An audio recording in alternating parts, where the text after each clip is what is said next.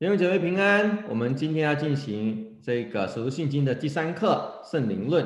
那在当中我们会读到这一段，叫做“我信圣灵”。那很清楚的，在约翰福音当中十六章十三节那边有这样子的教导：只等真理的圣灵来了，他要教导啊引导你们明白一切的真理。所以圣灵给予我们最大的这个的帮助，就是要让我们明白神的真理。那这个也是我们在。得到圣灵当中最大的好处，就是我们能够明白神的真理。那同一时间，在这个哥林多前书里头也有这样子的教导，在十二章八到十一节，他有这样子的一个的论述说，这人蒙圣灵赐他智慧的言语，还有许许多多各种的恩赐。然后后面就有讲，这一切都是这位圣灵所运行，随己意分给个人的。什么意思？就是圣灵他在啊这个教会里头，他带。有的是一个建立教会的这一个的啊使命，以至于呢，他会把这一个恩赐分给不同的人，那不同的人也会拿到不同的恩赐。那这个并不是说我们可以硬着自己要哪一个恩赐就可以要哪个恩赐，这个不是我们自己可以去选择的，而是反过头来是一个谦卑领受圣灵的带领，然后照圣灵他自己的意思。分给教会当中每一个的信徒，重点是什么呢？以至于我们能够善用圣灵所给予的这一些的恩赐，就像工具箱一样，哈，没有所谓的啊、更加的啊、值钱、更加的啊、漂亮的工具，并不是这个意思，而是每个工具有它自己一个必须要发挥的功能性，还有它所带来该负的这个的责任。以至于在这一些的恩赐，这些不同的工具彼此委身、彼此服侍的时候呢，我们就可以得到这个圣灵要给予我们的好处，就是圣灵所结的果子。这个就是在教会里头，接着这个圣灵给的恩赐，接着教会弟兄姐妹彼此的服侍，就会产生属灵的果子。那属灵的果子基本上它有各个的方面。那我们在加拉太书都有一个很简单的一个简介。就是在圣徒彼此服侍，在教会建立起来的时候呢，教会里头就会充满了仁爱、喜乐、和平、忍耐、恩慈、良善、信实、温柔、节制，这一些都不是单独可以存在的。基本上，圣灵所结的果子，它在不同的地方、不同的啊状况底下，它会展现出不同的面貌来。所以。不是说只有一种的果子叫做仁爱，并不是的，是代表是圣灵所结的果子，它有很多个啊方方面面，以至于在不同的情况底下，它会展现出它啊很独特的一面出来。那有的时候我们就要在这部分要很小心的去啊注意了，为什么？也有很多时候呢，我们会把圣灵的恩赐。看得比圣灵的果子更加的重要，以至于有很多的啊错误的教导，他们会觉得说圣灵的恩赐是能够拿来证明我有没有得救的一个的凭据。事实上不是的，在整个的教导当中，是以圣灵所结的果子来带给予我们这个所谓信仰当中的确据。所以很重要的是。果子，而不是那个的恩赐。那在这个啊圣灵论当中呢，有一个很重要的一个的概念，什么意思呢？就是它事实上它有四个不同层次的权柄。第一个也是最绝对的这个的权柄是在基督的身上。基督在运用这些属灵恩赐的时候，是为了要去证明他就是旧约。所预言的那一位的弥赛亚，也就是我们的救主。所以呢，在这一个的啊 level，在这一个的城市里头，圣灵的工作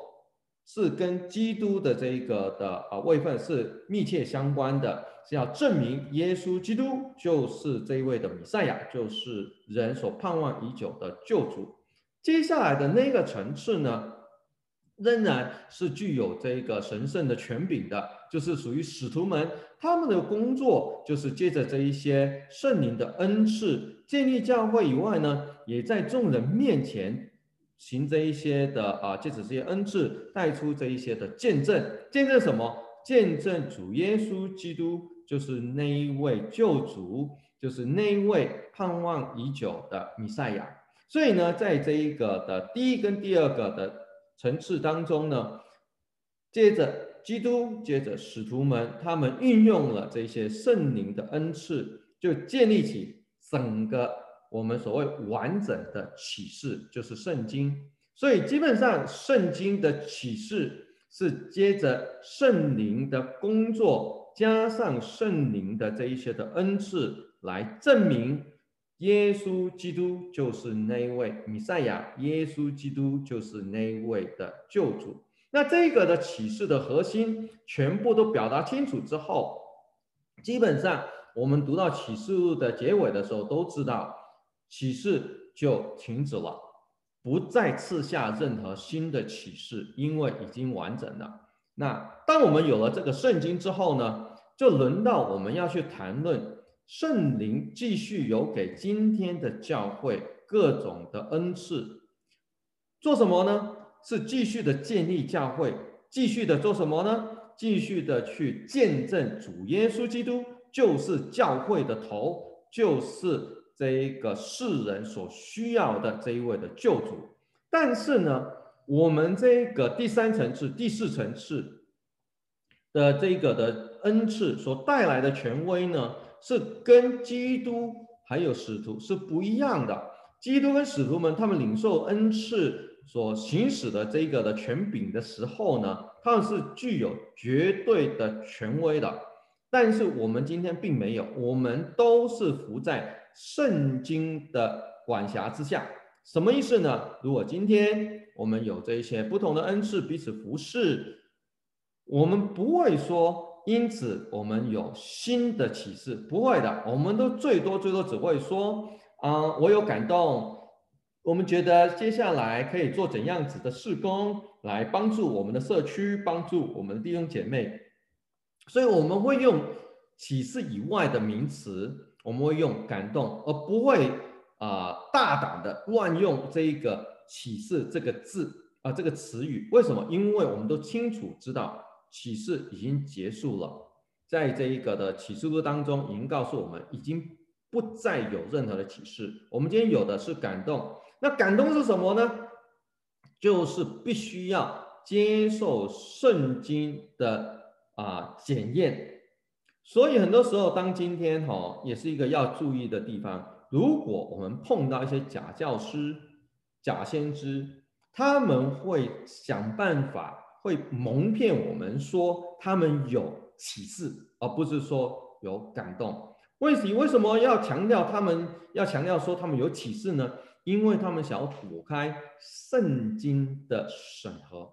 所以今天任何一个在正当学习圣经、在正常的教会里头的基督徒们，应该都要很清楚我们所拥有的，不管是怎么样子的感动、怎样子的计划。通通都必须要接受圣经的管辖，需要圣经的真理来做验证。我们并没有任何绝对神圣的权柄，可以自己说自己证明自己都是啊、由神而来，不需要受任何啊、圣经管辖的。所以这个就是我们今天要在教会里头，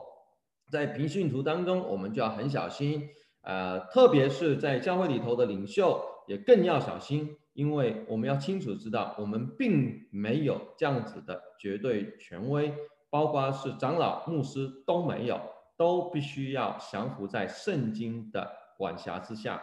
那在这样子的情况底下呢，事实上在历史历代当中都曾经出现过这样子的啊、困扰。什么样子叫困扰呢？就是。一开始的一些的运动很难马上说它是异端，它都是慢慢发展到后期，从极端变成异端的。一个最出名的运动就是在这个二世纪的时候开始的，叫做是曼塔努新预预言运动。它基本上是一个啊、拜这个亚波罗啊宗教的一个的祭司，后来啊、呃、悔改了，信主了。啊，他名字叫 Montanus，那他在那个时候就开始了这样子的一个运动，因为他觉得说教会非常的啊冷漠啊没有这个的火热的心，所以呢，他就要追求这个新的预言、新的启示。在他的这一个的运动当中呢，他特别强调啊预言，强调方言，强调啊一些特异的功能。那在这个预言的方式呢，他基本上啊会进入一个精神错乱，呃很疯狂，要么就是忽然间觉得很大很大，很高兴很高兴的状况，然后就开始胡言乱语，讲一些很奇怪的话。那这个的预言方式呢，基本上不是只有他那个时候才有。事实上，历史历代啊、有一些这样子很极端走到变异端的运动呢，我们都会看到的，就是他们会强调说有预言、有启示，但是整个的方式都是以一种疯狂、一种大叫大喊、大喜乐的那种的方式，然后讲一些奇怪、胡言乱语、听不懂的话，让人觉得好像精神错乱的状态底下出现的。那